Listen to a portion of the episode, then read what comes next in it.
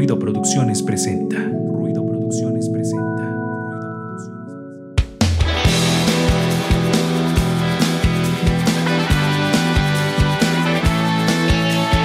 Esto es Ruido de Fondo, un espacio para compartir, difundir e intercambiar música e ideas. Juntos, hagamos ruido. Ruido de Fondo.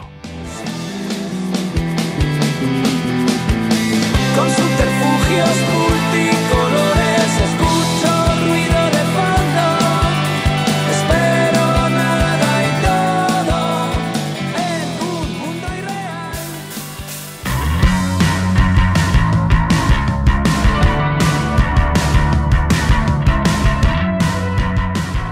Esto es Ruido de Fondo, un lugar donde seguramente vas a aprender algo y si no, pues ni modo, porque es lo que hay.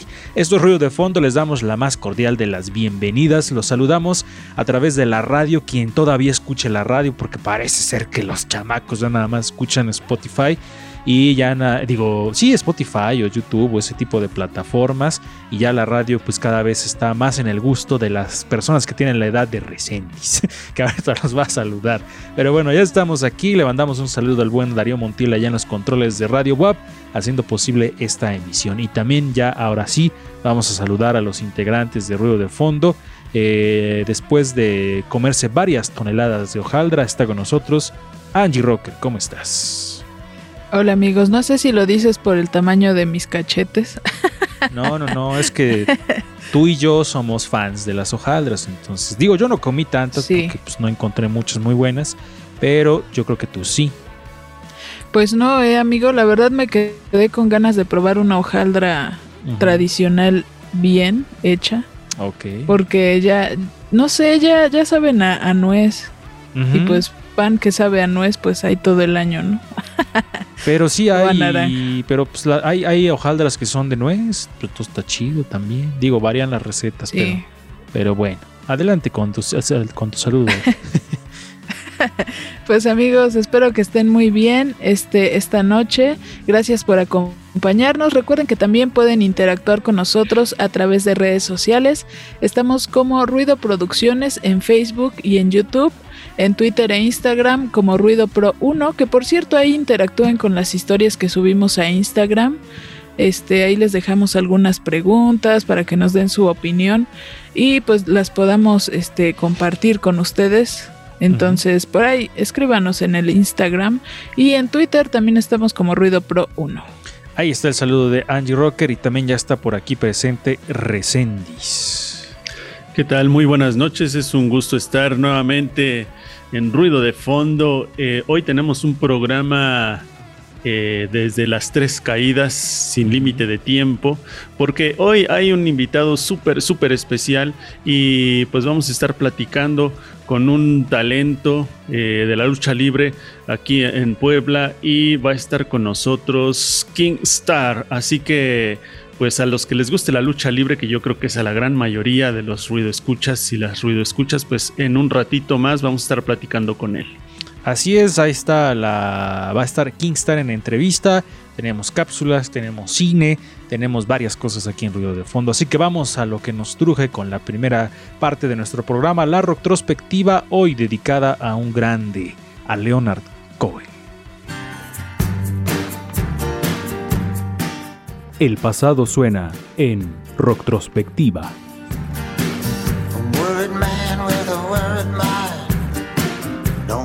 Front of me and nothing.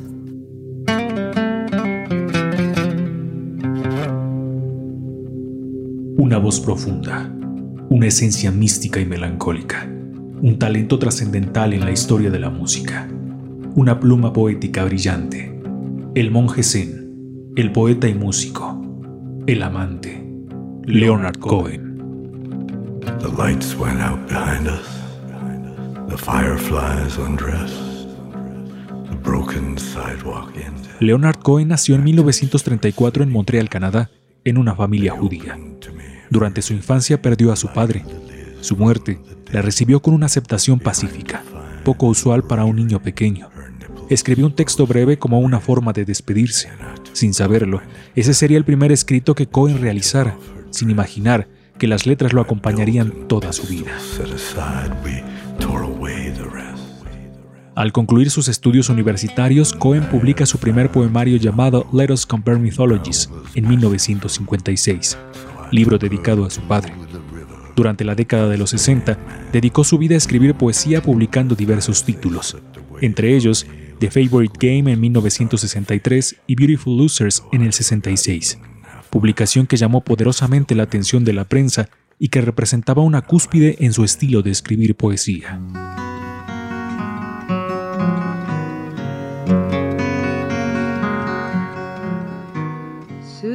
Tras llevar una vida dedicada a la poesía, Cohen comienza a acercarse a la música. Es en 1966 que llega a Nueva York. Comienza a llevar su poesía a la música folk. La canción Suzanne obtuvo un éxito significativo interpretada por la voz de Judy Collins. En el 67 se publica su primer álbum, Songs of Leonard Cohen. The stories of the street are mine. The Spanish voices laugh. The Cadillacs go creeping now. Leonard Cohen posee un talento increíble para la composición, que pocas veces se encuentra. Sobre el arte de componer, él mismo comenta, si tu trabajo es ser este obrero llamado compositor, sabes que tienes que ir a trabajar todos los días, pero también sabes que no lo lograrás todos los días. Tienes que estar preparado, pero realmente no diriges la empresa. A veces, cuando ya no te ves como el héroe de tu propio drama, esperando victoria tras victoria, y entiendes perfectamente que esto no es el paraíso, de algún modo abrazamos la noción que este valle de lágrimas es perfectible, que lo entenderás todo bien. Hallé que las cosas se hacían más fáciles que nunca cuando ya no esperaba ganar.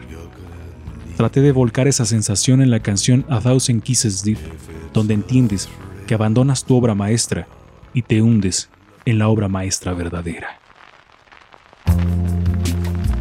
The ponies run, the girls are young, the odds are there to be. La obra musical de Cohen está llena de melancolía, de imágenes poéticas y filosóficas, de erotismo, de emociones en ocasiones rotas, en ocasiones sublimes. Su discografía con más de una decena de álbumes de estudio y en vivo es inspiración de muchos artistas y un testimonio de su enorme calidad como compositor. with your invincible defeat. Pareciera que Cohen sabía que pronto se iría. Quizá por eso, en su última grabación en vida, con el álbum You Want It Darker, dijo, Señor, estoy listo. I'm ready, my lord. Místico, melancólico, imposible escapar a su hipnótica voz, a su fascinante lírica. Leonard Cohen marcó profundo y para siempre la poesía y la música. La retrospectiva en ruido de fondo. Ahí estaban escuchando la retrospectiva de Leonard Cohen, eh, quien para muchos se debió haber llevado el premio eh, Nobel de Literatura y no Bob Dylan, pero bueno, esos ya son discusiones que hemos tenido en este programa. Seguimos con eh, la sección de ruido, cámara, acción, que hoy el buen Cristian nos tiene otras, las últimas dos propuestas de miedo, porque pues, ya se acabaron las festividad- festividades, pero bueno, vamos a ver con qué nos va a sorprender. Ruido, cámara, acción.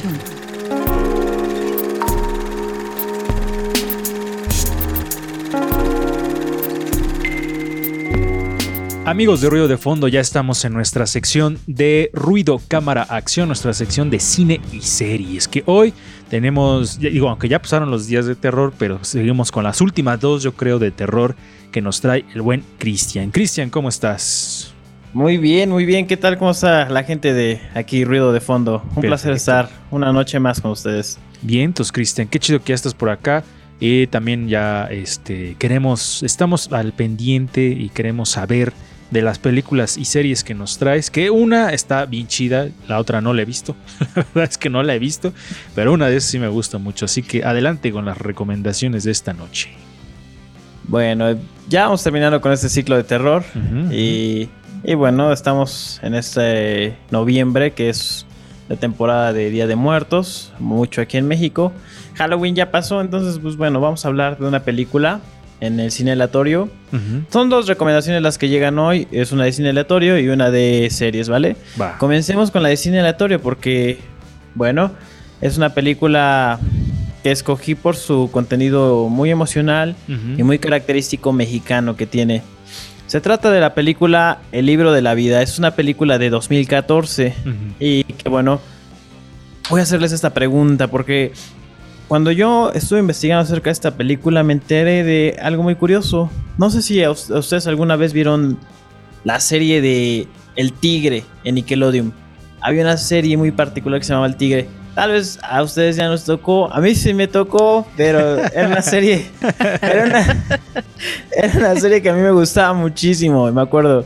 No sé qué tenía, que mostraba una parte de muy mexicana, interesante en Nickelodeon, ¿no? Por eso salía de lo, de- era fuera de todo lo demás, ¿no? Super gringo. Entonces me gustaba. Curiosamente, el, el- el que escribió esa serie y que el, el que la produjo de alguna manera, director, era Jorge Gutiérrez, el director que viene luego a dirigir esta película del libro, El libro de la vida. Ok, fíjate, no sabía ese dato. ¿De qué va esta película? Es una película en la que vamos a ver a dos niños. Manolo y Joaquín, dos mejores amigos que los conocemos desde niños. Ok. Bueno, estos, estos dos niños son hijos de padres que tienen bueno, una, trasce- una trascendencia importante en el pueblo porque bueno, uno de ellos es torero y el otro y el otro es era como el tipo de aguacil del pueblo que protegía al pueblo de los bandidos y todo ello, ¿no? Entonces, bueno, los hijos vienen con esta carga de los padres, ¿no? De, que- de, de lo que había detrás de ellos y de lo que se espera de ellos. Entonces, si bien Manolo es el hijo del torero, eh, su sueño realmente es ser músico. Mientras que el de Joaquín, su padre era el alguacil. Finalmente Joaquín sí toma un poquito esa parte de su padre y sueña con ser un militar también. Sobre todo para defender al pueblo. ¿Qué pasa? Los dos, a los dos los conocemos de niños, pero incluyen a una tercera, que es María. Los dos están enamorados de María y hacen todas las locuras de niños posibles para poder enamorarla. ¿Qué pasa con María? María se tiene que ir por algunos años y, y estos tres niños crecen, cada uno con su destino bien definido. Pasa el tiempo y, y Manolo se convierte en un torero, Joaquín se convierte en un muy buen militar y María, bueno, María regresa de haber estado en un convento. Cuando regresa María, estos dos están locos porque quieren ganar el amor ahora ya como adultos, ¿no? La típica pelea. Pero bueno, que aquí viene algo extraño, ¿no? Dice, es una película de niños bien interesante. Es una película animada que le da mucha, mucha vida, muy bien diseñada. ¿Qué pasa en este punto? María muere. Mm, O al menos es lo que, al menos eso es lo que nos hace pensar la película, ¿no? Ok. Muere y entonces uno de nuestros protagonistas tiene que viajar al mundo de los muertos para poder encontrar el destino y para poder salvar también el amor de María. Es una historia muy muy interesante que si bien es dirigida por Jorge Gutiérrez, está producida por Guillermo del Toro. Algo que me parece increíble. Unos diseños muy muy muy bonitos, o sea, unos diseños animados impecables. Una animación 3D muy muy buena. Y unas tradiciones y una visión del México muy muy dignas, muy correctas, que de alguna manera siento que totalmente inspiraron una película que vendría después y que se volvió muy famosa. Y que yo sé cuál que ustedes la conocen también y que se llama Coco, que Coco. tampoco no la he visto. Por- y ni pienso Ah. verla, la verdad. No la veas, mejor ve el libro de la vida. Ah, bueno. ¿Por qué? Porque aunque las dos son gringas, eh, quienes estuvieron detrás de esta película de Libro de la Vida casi fueron mexicanos, ¿no? Ok. Y luego, y luego la otra. Esta película fue escrita y, bueno, producida en 2014. Coco fue de 2017. Y se nota claramente la, la inspiración que tomó Coco de esta película. Que a mí, pues, la verdad no me termina de agradar, ¿no? Porque a mí se me hace muy, muy violento ese robo que se hizo, ¿no? Pero vean esta película, de verdad, les va a agradar mucho.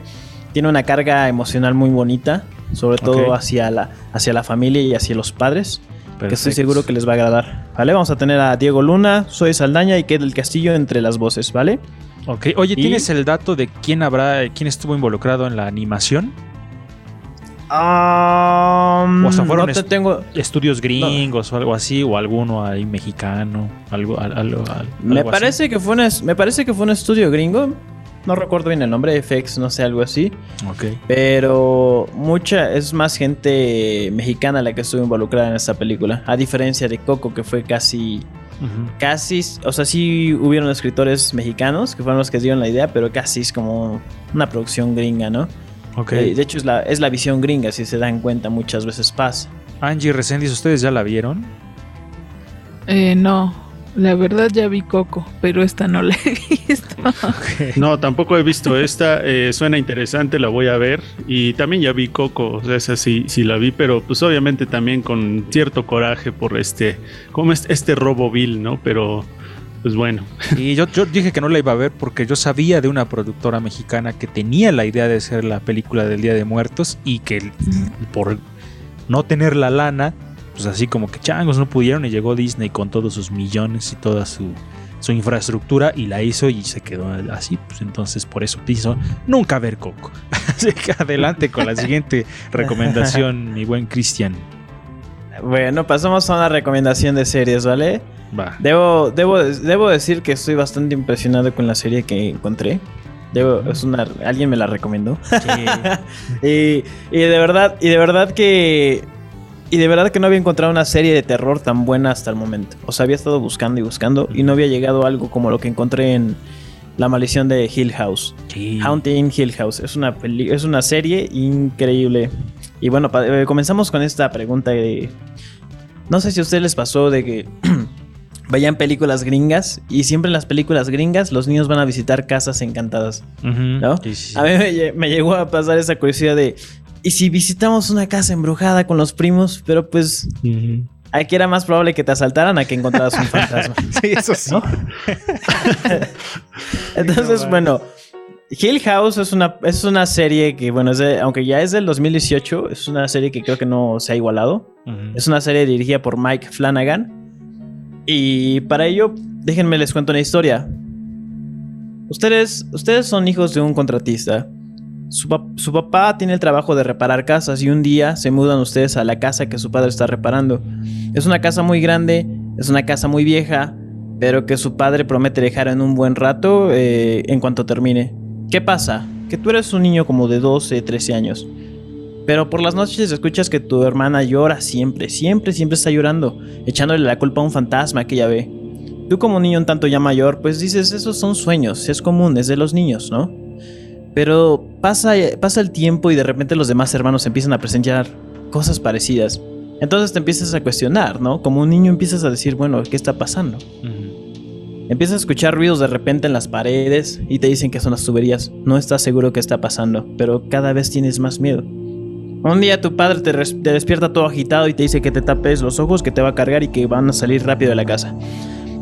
Salen de la casa corriendo, bajan las escaleras, en cierto punto llegan al carro, suben al carro y tus hermanos te están esperando ahí. Tus hermanos ya están bastante agitados y tu padre también lo está. Te asusta ver a tu padre así, porque jamás lo habías visto tan enojado. ¿Qué es lo que está pasando? Acabas de escapar de Hill House. ¿Vale?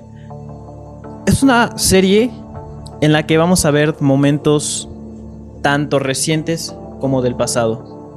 Es una serie muy, muy, muy buena que nos va a presentar un terror muy bien manejado. En esta serie vamos a, vamos a conocer a la familia Crane. Y en esta serie nos vamos a, vamos a encontrarnos con problemas muy interesantes. Porque no solamente abarca el terror eh, de los jumpscares. Si bien sí los tiene y en momentos muy precisos. Vamos a conocer mucha de la parte psicológica del terror. Y siento que es una historia muy bien traída a la actualidad. O sea, se ajusta perfecto a la, la actualidad. Es una historia de terror que realmente te creerías que podría pasar ahora mismo. Habla sobre la familia mucho. Sobre lo que pasa cuando la familia crece.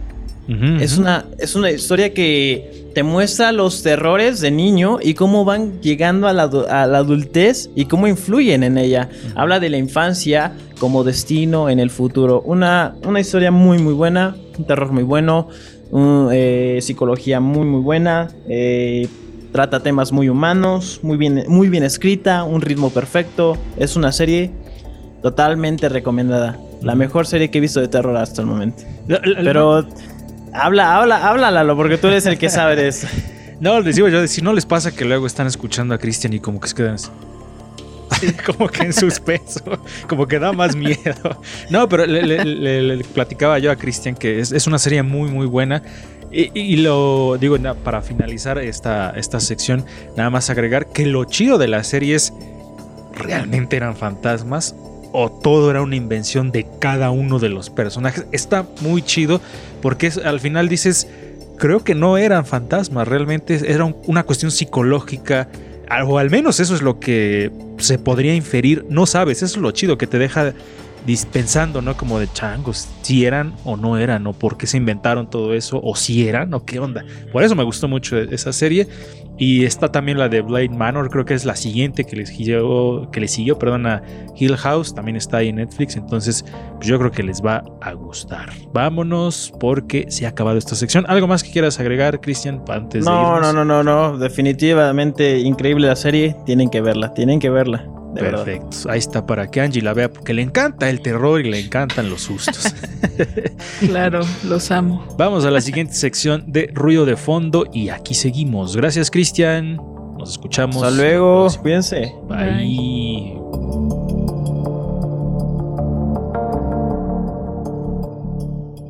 Ahí estaban las propuestas del buen Cristian Ramírez, sumamente interesantes. Yo les, le recomendé la de Hill House. Está bastante chida, así que échenle un lente. Y también la de El libro de la vida, que pues ya escucharon que no la hemos visto nosotros tres, este, pero bueno, pues yo es que no acostumbro yo a ver muchas películas de niños, Angie. ¿Tú sí? Pues a veces, bueno, la verdad sí. A ver, así de, de bote pronto, recomiéndanos tres de, de niños. A mí, recomiéndame tres que debo haber de niños. Hay rayos. Eh, Monster Inc. Ya la vi. Creo que es Ajá. este básica. Eh, otra que me gustó, La familia del futuro. Creo que he visto mucho Pixar. Porque la familia del futuro también es de, de ahí. Ajá. Y. Ay, rayos. Este. Pues las de la leyenda de la Nahuala y todas e- esas películas creo que están chidas. Ok, perfecto. Entonces ahí. bueno, Pero, pero si tienen más recomendaciones, este, escríbanos ahí en, en Instagram o en Facebook. A mí me daban ganas de ver la de Winnie Pooh, la que es como live action, porque se ven así Mm. como muy suaves. Entonces, pero pues nada más por eso. Vamos con la siguiente parte de Ruido de Fondo. Mujeres en frecuencia, ¿de qué nos vas a hablar hoy, Angie? Pues hoy en Mujeres en Frecuencia, para despedir también estas festividades, pues vamos a escuchar la historia de esta canción que, que bueno, ya llegó un punto en el que la escuché mucho, muchas veces y ya me había como hartado un poco, pero es muy linda esa canción. Vamos a escuchar la historia de la canción La Llorona. Mujeres en Frecuencia. Durante la festividad de Día de Muertos existe una canción que es muy recurrente, La Llorona. Este son itzmeño es muy semejante a un vals por su compás en tres cuartos y tiene su origen en una comunidad zapoteca del istmo de Tehuantepec, Oaxaca. Esta canción no tiene un autor definido, sin embargo la cantidad de versos que se conocen es muy vasta. Se dice que existen 500 versiones distintas, cada estrofa conformada por cuatro versos. La Llorona ha sido interpretada por Chabela Vargas, Oscar Chávez, Lucha Villa, Lila Downs, Susana Harp, Natalia Lafourcade, entre otros. Sí, porque te quiero, quieres, llorona. Se tienen varias teorías sobre el origen de esta melodía. Unos la relacionan con la diosa mexica Cihuacóatl, la protectora de los partos, quien se dice que antes de la llegada de los españoles a Tenochtitlán se lamentaba y lloraba por sus hijos. Algunos otros hablan de la leyenda de la Llorona en la época de la colonia, la cual cuenta que una mujer mató a sus hijos y ahora su alma pena por ellos. Y una última versión data de la época de la Revolución y cuenta que un joven de Tehuantepec conoció a una mujer en Juchitán cuando ella salía de la iglesia vistiendo un huipil. Tras cortejarla pidió permiso a sus padres para casarse con ella. Sin embargo, después de convertirse en esposos, la revolución había comenzado y él debía ir a combatir. Antes de irse le dijo, Recuerdo el día que fuimos al río y las flores del campo parecían llorar. Contigo las nubes de mi cielo no son nada. Incluso el sol compite con tu sonrisa. La guerra me está llamando porque la paz de nuestro país ha sido robada. Volveré a ti por nuestra futura familia. Nunca, nunca dejaré de amarte en esta vida y en la muerte. Durante la despedida, ella no dejó de llorar, por lo cual él la llamó la llorona. El joven nunca regresó, murió en el combate, pero un amigo mutuo le entregó una carta a la chica y esta contenía unos versos que el chico le dedicó. Salías del templo un día, llorona, cuando al pasar yo te vi. Salías del templo un día, llorona, cuando al pasar yo te vi. Hermoso huipil llevabas, llorona, que la Virgen te creí. Hermoso huipil llevabas, llorona, que. Pues ya regresamos, estaban escuchando Mujeres en Frecuencia. Recuerden buscar estas cápsulas en Spotify. Ahí en el muro de Ruido Producciones están todos los contenidos, entonces eh, escúchenlos, compártanlos y con eso nos ayudan mucho. Vamos a hacer un corte aquí en nuestro programa. Vamos con la parte de la entrevista. Va a estar Kingston King. King. Star, como les decía, eh, Resendiz, un gran luchador. Está bastante chida esta plática que vamos a tener. Así que no se la pierdan. Regresamos a Ruido de Fondo.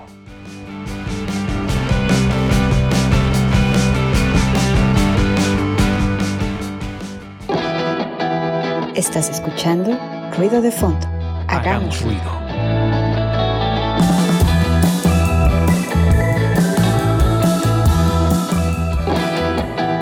Estás escuchando Ruido de Fondo. Hagamos ruido.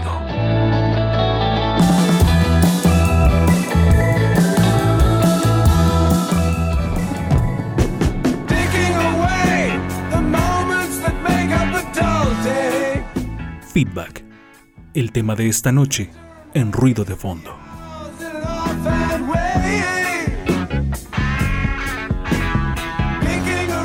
Amigos de Ruido de Fondo, estamos muy contentos de tener este invitado especial que ya se los adelantamos desde el inicio del programa.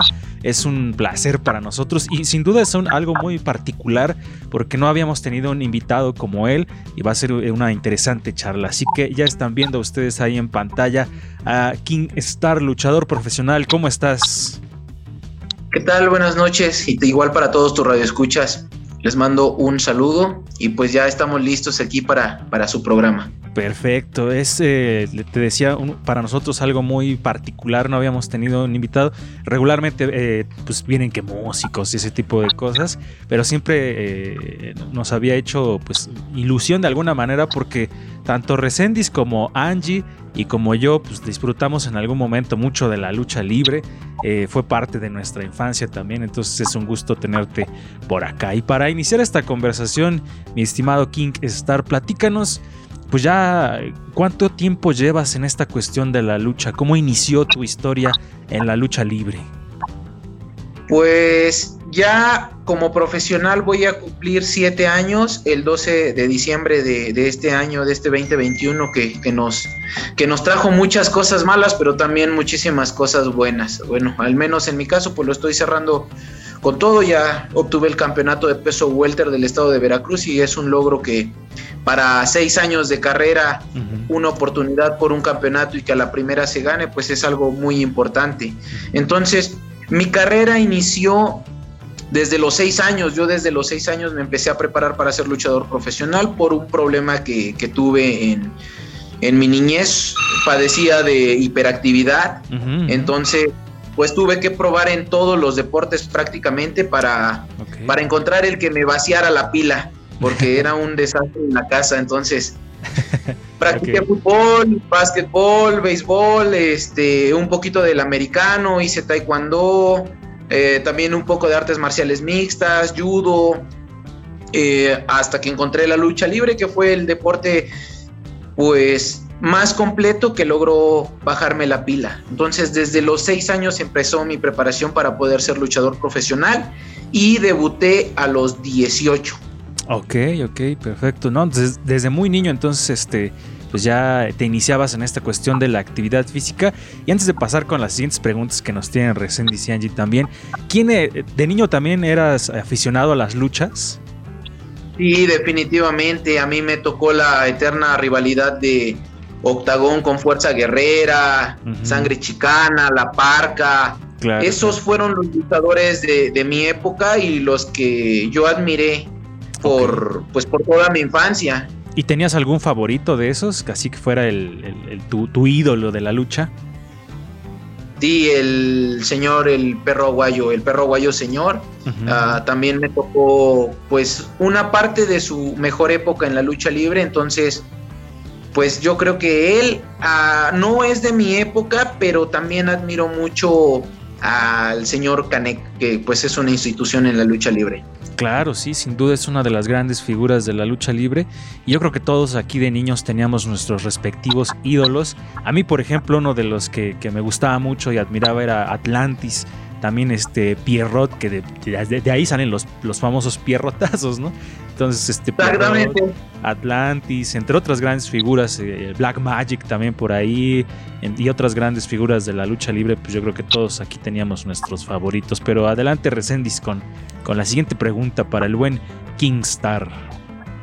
Eh, Kingstar, ¿cuáles serían los elementos de la lucha libre? Es decir, eh, nosotros estamos acostumbrados a la lucha libre en, en México a verlos desde abajo del ring y para nosotros son rudos contra técnicos, ¿no? Es el ring, es- son las máscaras, la cabellera, eh, pero ahorita que estás comentando que esto empiezas desde niño y que es un trabajo de toda la vida, ¿cuál, cuál es para ti, cuáles serían los elementos principales que conforman a un luchador así completo como tú? Pues mira, son muchos este, los elementos, las bases que un luchador debe de tener. También cada parte de, de un luchador pues tiene una historia. No me pretendo alargar mucho y las bases principales pues es la lucha olímpica, la lucha grecorromana, la lucha intercolegial, la condición física, obviamente. Nosotros le llamamos tumbling a la elegancia que tienes que tener sobre el ring, que son paradas de manos, aprender a rodar bien hacia adelante, hacia atrás, ah, entradas al ring, primera, segunda, tercera, hacia adelante, las tienes que saber hacer hacia atrás, saltos de tigre. Todo, toda esa, ese- esa preparación es muy importante porque es lo que te hace adoptar una personalidad arriba de un ring. Eh, dicen que pues los luchadores somos, o más bien que la lucha libre es circo, maroma y teatro. Eso es un dicho que mucha gente lo toma porque piensa que es falso, pero se dijo que es circo porque mucha antes pues no había arenas de lucha libre como las hay ahorita, no había lugares establecidos y muchos luchadores del- de la vieja escuela les tocaba presentarse efectivamente, no sé, a lo mejor había lunes, miércoles y viernes lucha libre, este sí es circo en una carpa, martes, jueves y sábado, en vez de la función normal del circo, se presentaba la lucha libre. Entonces, aquí en México hubo muchas carpas, muchos pabellones de lucha libre, por eso se empezó a decir que es circo. Maroma, porque como te repito, la, los luchadores tenemos que manejar muy bien el tumbling, que es la elegancia arriba del ring, que son entradas, salidas y literalmente hacemos maromas.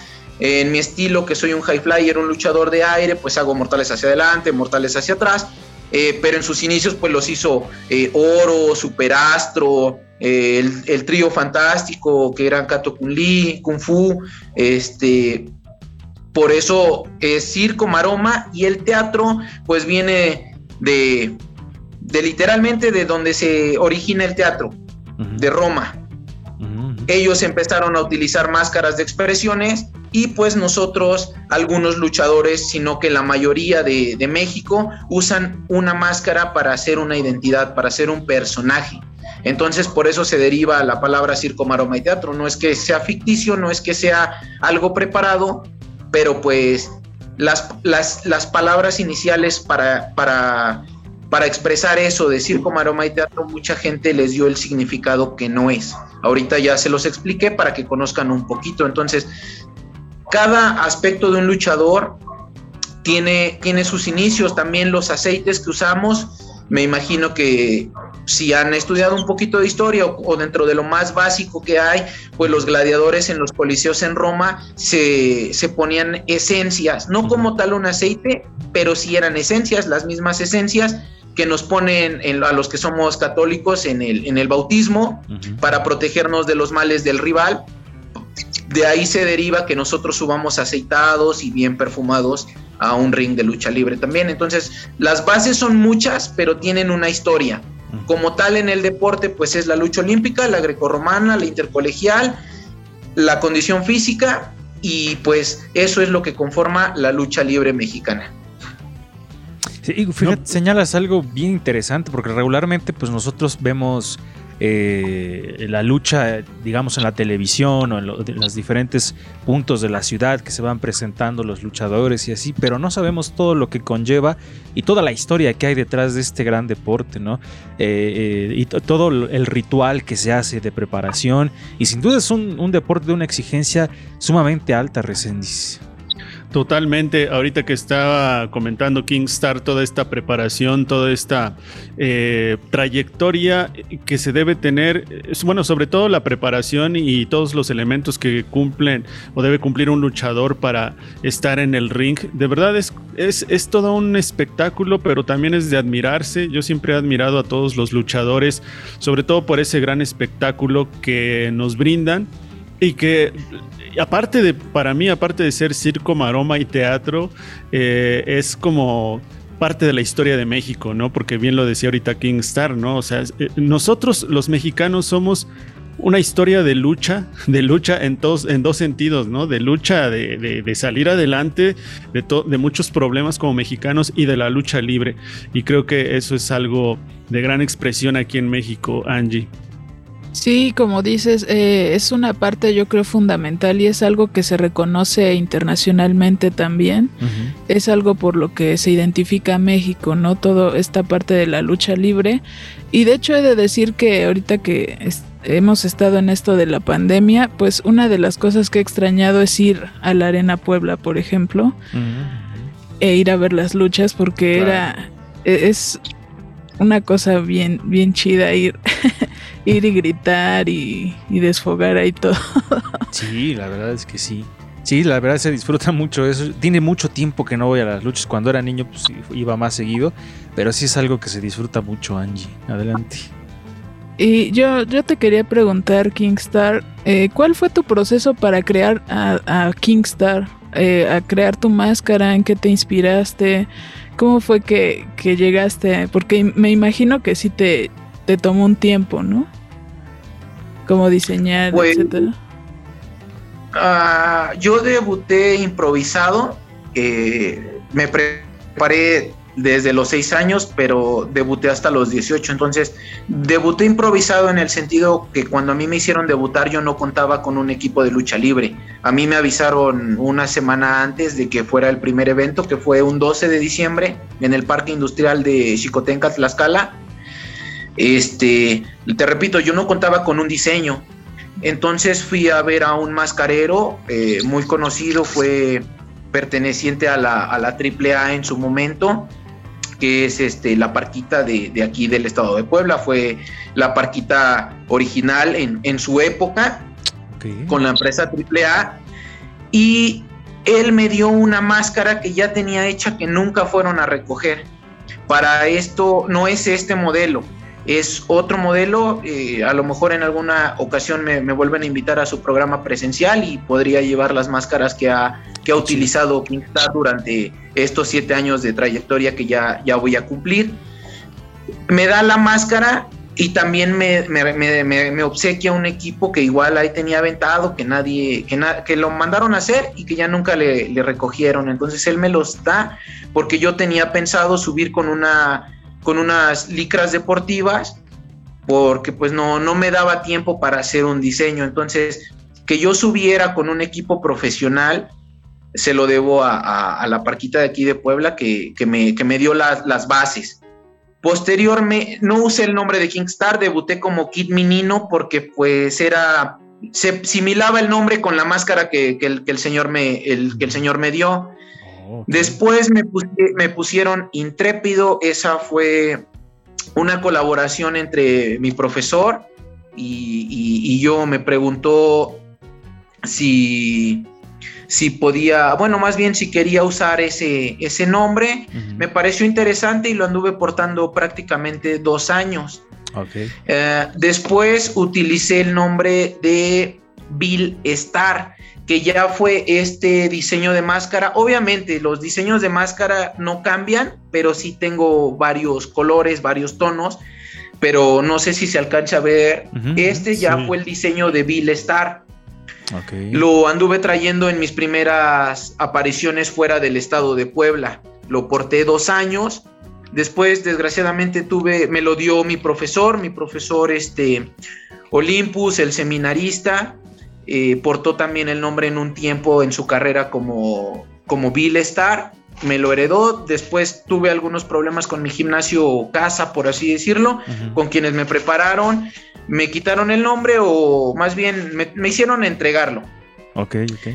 ya tenía mi afición, ya tenía redes sociales hechas, entonces tu- tuve que buscar algo que ya no, no cambiara tanto la imagen, porque pues no fui un luchador local desde un principio, gracias a, a Dios tuve la oportunidad de que mi talento se diera a conocer en otros estados y ya no quería cambiar tanto la imagen del personaje, entonces le quité el Bill y le puse King, por eso puse la corona y en la parte de la nuca traigo una estrella que pues es Kingstar.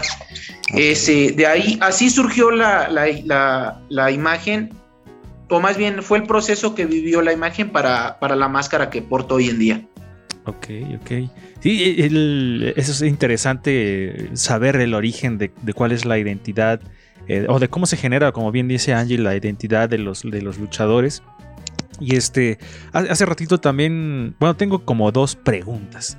Una es, eh, cuéntanos cómo es un, un día previo a luchar, cómo es tu preparación, porque regularmente, este, pues no sé, en las distintas profesiones que se dedican a algún deporte o algún arte, pues todos tienen como una especie de preparación, o en el fútbol están las concentraciones famosas, ¿no? Que se van a un lugar encerrado y nadie los molesta para estar concentrados.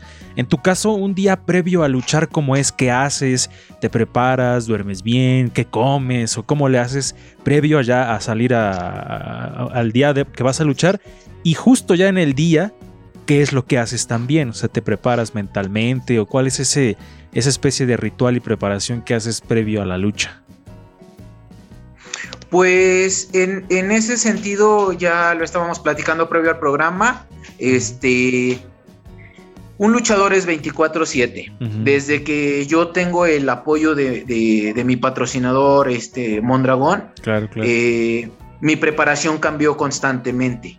Yo creo que la preparación de todos debería de ser la misma, pero no todos tienen la- las mismas posibilidades, no, no todos nos dedicamos a la lucha libre al 100%, algunos tenemos otro trabajo, tenemos la necesidad de tener otro trabajo.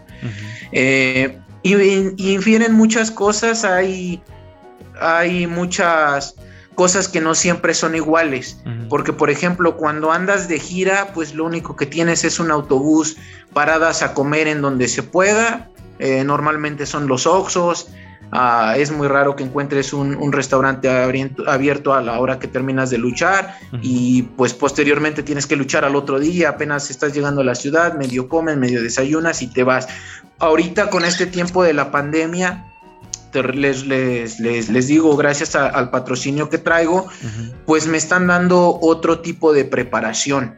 a entrenar, no nada más lucha libre, no nada más este, pesas, sino también diferentes eh, este, diferente mecánica en cuanto a la resistencia, a la condición física, a, a la biomecánica del cuerpo. Claro. Entonces, como tal, no hay una, una respuesta. Yo lo que acostumbro, te podría decir que es lo que yo hago antes de una lucha, pero también no es como que siempre, porque no siempre salgo de mi casa para el lugar a donde me toca trabajar. A veces me toca pasarme de trabajar de un estado a otro y, y no es lo mismo. Ahorita con el patrocinio trato de hacer las comidas necesarias. Tengo, tengo la eh, una maleta de comidas especiales para poderlas mantener frías en caso me toque andar en el autobús pueda cumplir con mis comidas como deben de ser.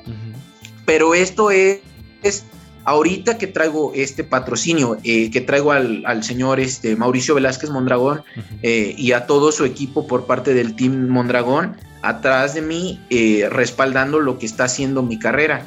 Okay. Tengo que hacer las comidas, uh, pues obviamente en el vestidor, el, el, el encomendarme a Dios, yo soy creyente, entonces, pues eso es como que lo más básico, tratar de comer bien, tratar de entrenar bien, tratar de descansar lo más posible y pues obviamente siempre salir con una sonrisa para poder dar lo mejor arriba de un ring.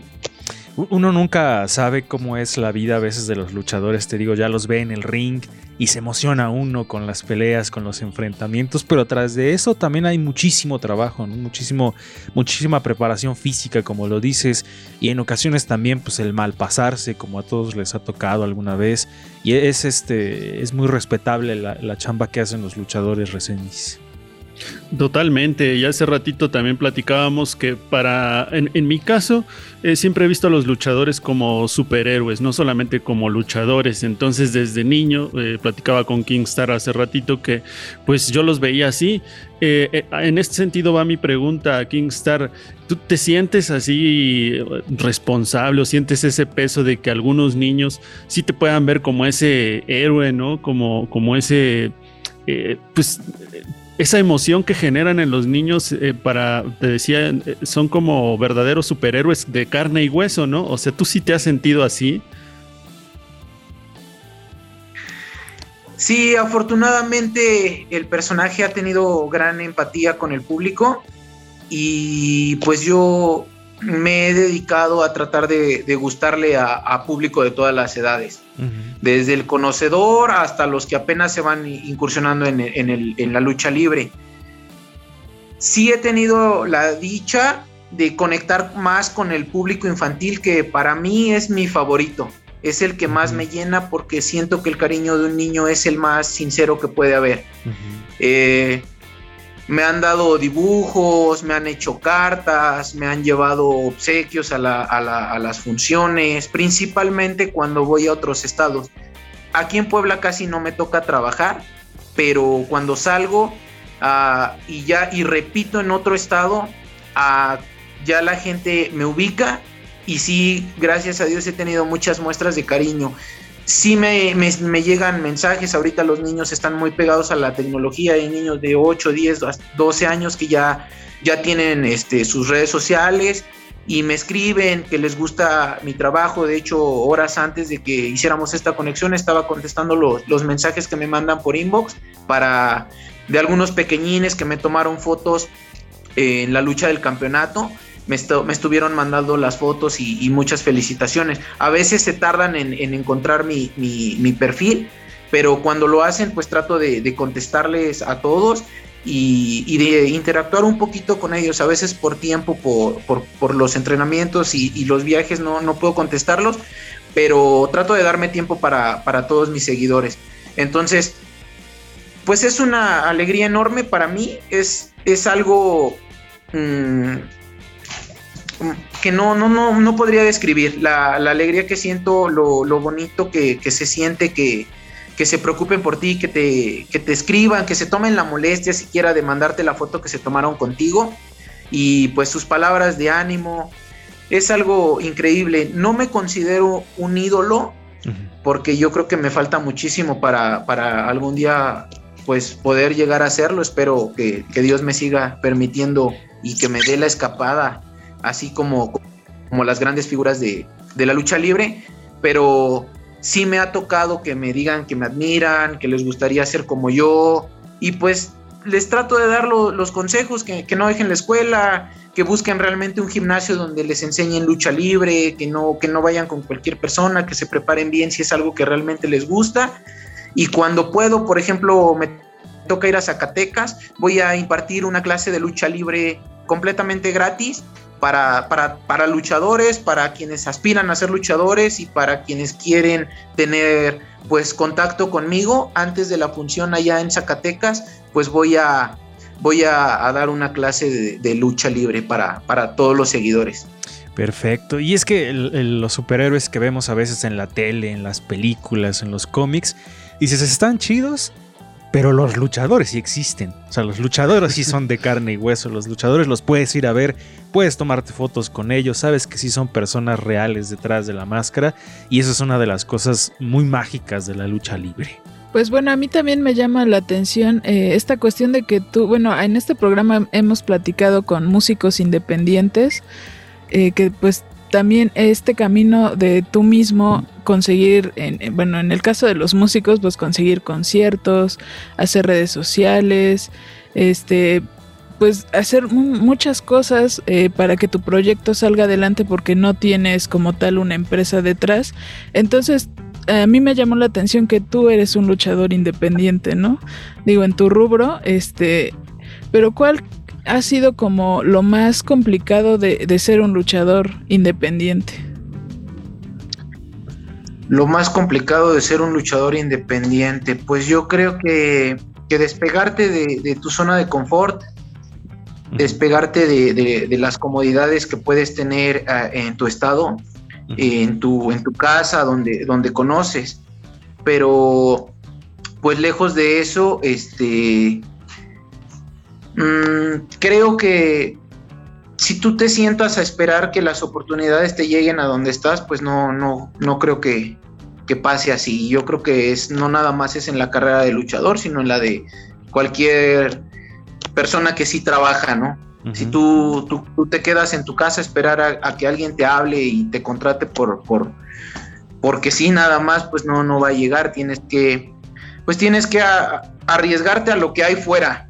Y eso es lo que estará tratar de abrirse puertas en otros estados, tratar de darse a conocer lo más lejos posible. Uh -huh. Y ahorita me encuentro como independiente, pero yo quedé como finalista en la llave de la gloria, yo estuve ya en AAA, he trabajado para el Consejo Mundial de Lucha Libre, pero realmente ahorita lo que me interesa en, en mi carrera es ser del ámbito independiente. Descubrí que hay muchísimas más oportunidades y parte de lo difícil es lidiar con, la, con las envidias del medio. A mí me ha costado muchísimo quitarme de eso. Aquí en Puebla hay luchadores que son muy buenos, que son excelentes, que tienen calidad. A Puebla, en el medio de la lucha libre, no le hace falta ni calidad ni nada de ese tipo de cosas. Lo que le hace falta es a lo mejor apoyar un poquito más al compañero para que todos podamos sobresalir. Porque no falta lo mismo en, en, todos los deportes y en cualquier trabajo, me imagino que al que ven sobresaliendo, pues en, vez de darle el empujoncito que necesita para que crezca más en, en todo sentido, pues no le dan el, el, jalón para que no salga y se quede. Entonces, de las cosas más difíciles que me han tocado lidiar en la carrera, pues ha sido con eso, prácticamente, porque el recibimiento que me dan en otros estados, eh, vas con miedo a veces a, luchar a, otro estado o, por el que te dirán, pero me he llevado con la sorpresa de que es muchísimo mejor. O sea, trabajas en otro estado y los compañeros no te tratan mal como tus mismos compañeros de estado. Entonces, pues esas han sido de las cosas más difíciles con las que a mí me ha tocado lidiar, la verdad. Y fíjate, no nada más es en la lucha libre, eh, también es el, el, gremio de los músicos, el gremio del teatro y todo. Creo siempre las envidias y el hecho de no, no dejarse salir adelante entre compañeros creo que es lo que más les lleva en problemas a no solamente a, los diferentes eh, trabajos y profesiones, sino al país en general, ¿no? O sea, como de pronto decir, ah, es que, ¿por qué sale él y yo no? Y así, ese tipo de cosas creo que se tienen que, acabar. Y tienes ahí tu, tu, cinturón de campeonato. Cuéntanos cómo estuvo el, el campeonato que llevaste ahí, eh, campeón peso welter en el estado de Veracruz. Pues es algo de lo que te comento. ¿Por qué ir a pelear algo a otro estado cuando aquí tienes, tienes las... Bueno, también lo, también lo existe, ¿no? O sea, también hay un campeón de peso welter. Desgraciadamente las oportunidades no son iguales. Por eso a mí me ofrecieron la oportunidad para, para ir por el título y pues me preparé a conciencia, me preparé lo mejor posible y pues tengo un equipo que está detrás de Kingstar. La lucha para mí fue muy difícil. Ganarme al público de, de, de Veracruz fue algo completamente difícil, fue un reto. O sea, la, de por sí ya iba con los nervios a, a todo lo que daba, iba muy apretado muscularmente hablando, me preparé muy bien, pero subí muy tenso al ring. La gente no respondía, obviamente, la gente no quería que el campeonato estatal de Veracruz se viniera para Puebla Claro. y fue eso mm, mm, muy difícil, fue algo que me, me dañó psicológicamente al momento porque yo sentía que me, me echaban una cubetada de agua cada que, que hacía un buen movimiento o que tomaba la pauta de la lucha que la gente no respondía. Afortunadamente, al final de la lucha la gente reconoció el trabajo y me lo demostraron con las fotos que me pidieron porque tardé casi 45 minutos de que bajé del ring para que me pudiera meter a vestidor. La, la gente reconoció el esfuerzo, reconoció que aunque no les haya gustado en ese momento, fui mejor que el campeón que tenían y pues fue un reto muy difícil, pero muy satisfactorio, la verdad, además de, mencionar que es la primera vez en seis años, casi siete de trayectoria que Kingstar lleva, que le dan la oportunidad por un título y en la primera pues lo gané. Qué, qué, qué padre ¿eh? y, y qué chido que haya existido ese reconocimiento de la gente, ¿no? Como primero te veían como el rival, como que cómo se va a llevar el campeonato y todo, y al fin de cuentas dices, no, pues respeto a quien, a quien se lo merece y qué chido que te haya ido bastante bien ahí en el estado de Veracruz. Adelante, Recendis. Ya para terminar. Sí, ya para terminar, eh, preguntas rápidas. Eh, ¿Qué preferirías? ¿Ganar varios campeonatos o hacer una película, así como El Santo? Pues yo creo que la película sería difícil que, que llegue a algún productor a interesarse, pero anécdotas, para que salgan en una película hay, hay miles, ¿eh? porque en el deporte, gracias a Dios, me ha tocado vivir de todo, desde descansar en hoteles cinco estrellas hasta tener que quedarme de un día para otro en parques para poder tomar el avión o, o cosas de ese tipo, entonces pues sería muy divertido, sería una gran experiencia hacer una película, sería algo que realmente Kingstar no se imaginaría o que yo ni siquiera habría pensado. Pero yo creo que a lo mejor a largo plazo, si alguien se interesa, pues obviamente yo estoy abierto. Por ahorita quiero eh, seguir preparándome. Eh, hay, un, hay otro campeonato que me interesaría ganar, que es el de lucha style. Hay, eh, está también el de lucha perras, que es de Monterrey. También me gustaría traerlo para acá, para Puebla. También otro campeonato de Zacatecas. Yo creo que por ahorita los campeonatos serían algo importante en mi carrera. No nada más portar este, sino o, tener varios y, que sea reconocido en más estados y que mejor que, que como el campeón. Entonces, pues ese sería pues el sueño tal vez subirme de categoría también a super welter o a peso medio y pues con el, el, la ayuda del patrocinio que son quienes están encargando de toda mi preparación física yo creo que no tendría ningún problema para lograrlo. Muy bien, pues eh, eh, algún día postarás tu máscara. Uh, ya es algo que se, se, platicó en su momento. Uh, el patrocinador no decide por mí claramente, pero yo creo que por el momento no. Por, eh, sí, estoy abierto. Si, si la oportunidad llega y, y, y, es interesante, no es de conveniencia. Tanto el campeonato como mi máscara están para quien lo pida, ¿eh? Eh, para cualquier empresa que quiera o, o, o, o, para cualquier luchador que me, que me lance el reto, pues eh, tanto la máscara como el campeonato están, están a, al pie del cañón sin ningún problema. Así que pues, no, pues lo que llegue primero sin, no, no importaría. ¿Tienes algún rival al, que te gustaría enfrentarte, ya sea dentro de la misma categoría o de los grandes, así, los famosos? ¿Tienes algún rival que digas, con ese algún día me quiero enfrentar?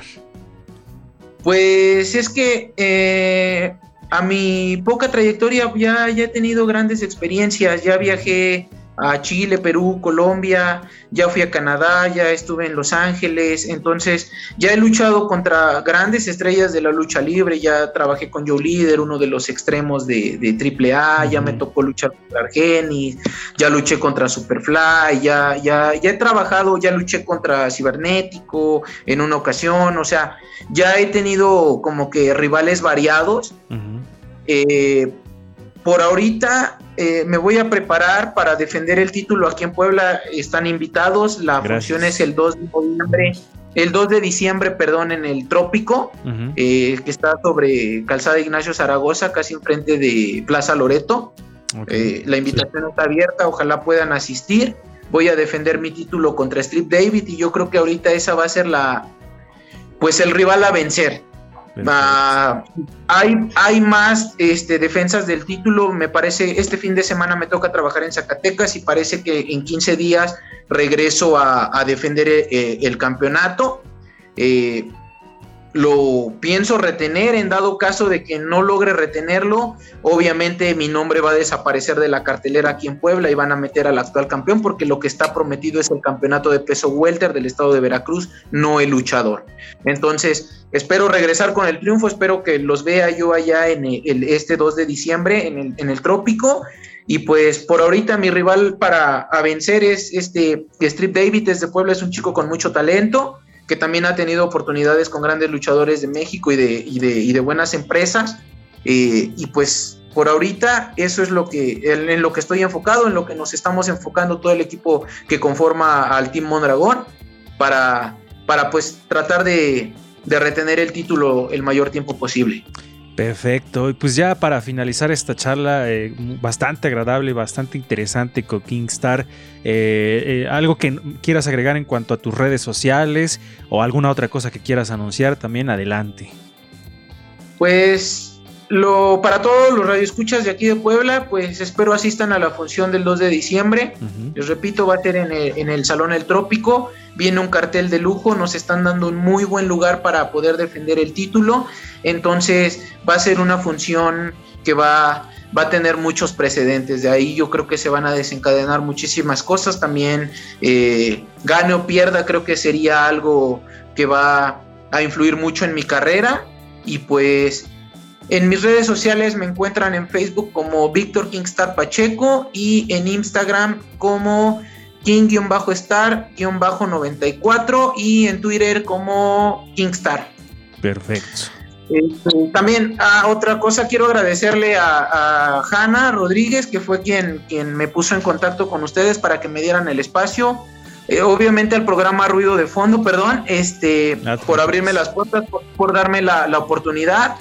Y pues también le quiero mandar un saludo a mi coach, a mi entrenador, a quien fue mi seco en el día de la lucha por el campeonato, al señor Mauricio Velázquez Mondragón, que no nada más está pendiente en mi suplementación, en mi dieta y en mi día a día, sino también como persona, como amigo. Es un coach de muy alto nivel y tiene sorpresas. Va a ser la Copa Mondragón, a la cual también van a estar invitados si ustedes gustan asistir y se va a tomar en cuenta todo el talento local de aquí del estado de Puebla y al parecer también de Cholula. Va a haber una oportunidad para que ustedes, bueno, para que los luchadores también, para que otro luchador pertenezca al Team Mondragón, para que pueda contar con todos los beneficios que a mí me están dando y para que también empiece a salir.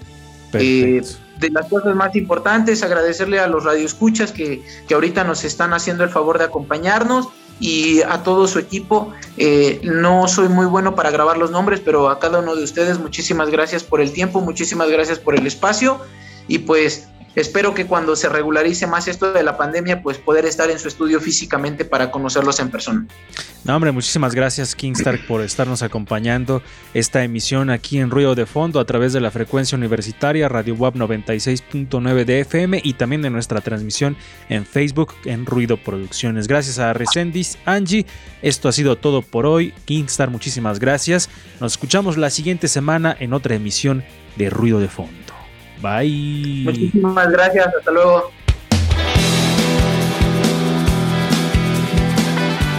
Por hoy ya hicimos ruido, ya hicimos ruido. Escúchanos en la siguiente emisión de Ruido de Fondo. Síguenos en todas nuestras redes sociales, en Facebook, Twitter, Instagram y YouTube como Ruido Producciones y en Spotify como Ruido de Fondo FM. Ruido de Fondo. No tocó